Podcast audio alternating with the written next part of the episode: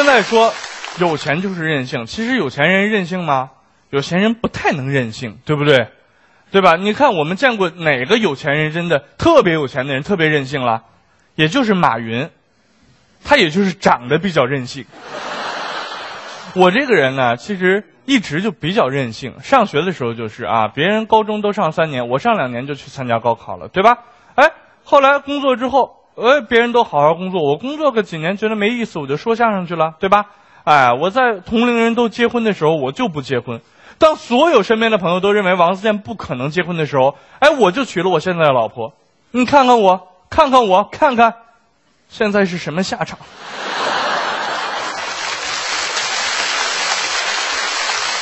大家都知道，我结婚这么多年了，一直也没有孩子，也没有传出过要孩子的消息，对吧？为什么呢？哎，不是因为别的啊，就是因为，呃，不是我任性啊，我老婆比较任性。我老婆多任性，相信大家心里都清楚，对吧？你想想，我老婆已经是这个样子了，她在怀了孕，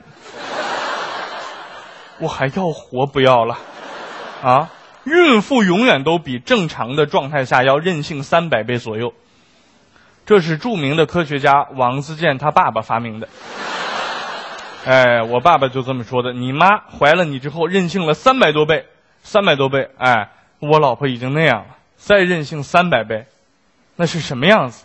不是说我受得了受不了的问题，是为了我们这个世界，我们这个地球，我才不让她怀孕的。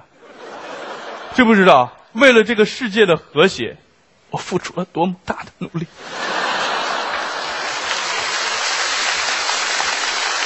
不光是我啊，每个人不同的人生阶段都会做出或多或少的任性的事儿，但是这些任性的事儿在不同的人生阶段、不同的年龄里面，任性的定义是不一样的，对吧？比如说讲一个人十五岁夜不归宿不回家，这就叫任性，对吧？哎，等到二十五岁的时候呢，这就不叫事儿了，很平常，对吧？哎，等你到三十五岁的时候夜不归宿。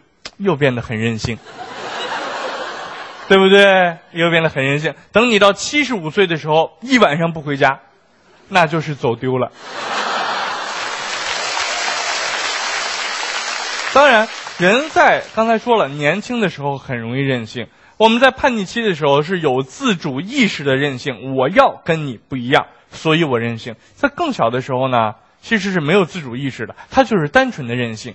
这种小孩通常叫做熊孩子，对吧？前两天有个新闻啊，这个是厦门航空啊，客舱经理被一个熊孩子骂了，骂的很难听。爸爸妈妈在边上置若罔闻，用用一个很流行的这个话语叫怎么说？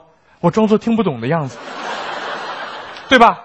有的家长带着孩子，孩子出去淘气捣乱，他们会跟我们说什么？他就是个孩子嘛，你那么大了，你跟个孩子较什么劲呢？当然，我可以不跟你孩子较劲嘛。那你也看看他干了什么事情嘛。啊，他随便吐我一个口水，我可以不理他，对吧？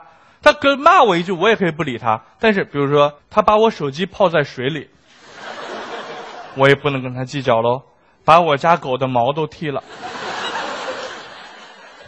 我也不能跟他计较喽，对吧？按照这个逻辑推下去，那我们国家有一个很大的难题就解决了嘛。对不对？以后再有老城区改造，不要派什么拆迁队、城管没有用，就弄一堆熊孩子去，你知道吧？在那玩一下午，用户也没有办法，因为他们不能跟小孩子计较啊。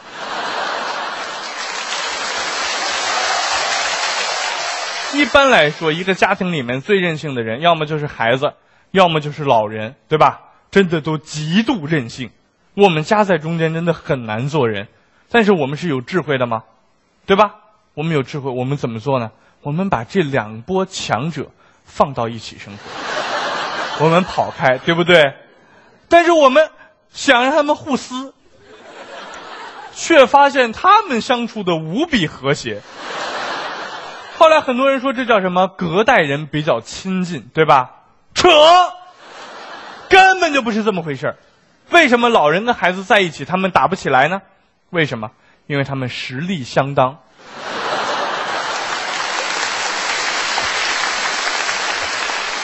尤其我们看到老人跟孩子一起出去的时候，对吧？这就很逗了，啊，奶奶带着孙子一起去逛商场，对吧？哎，两个人突然，孙子撒娇：“奶奶，我走不动了。”奶奶看着他，我也走不动了。我们一块歇一会儿吧，好不好？两个人就席地而坐了，对吧？哎，奶奶看着孙子，呃，帮奶奶买瓶水去，好不好？孙子根本不理他，奶奶我要那个。奶奶也很无奈的看着他，宝宝呀，要不我们一起给爸爸打个电话好不好？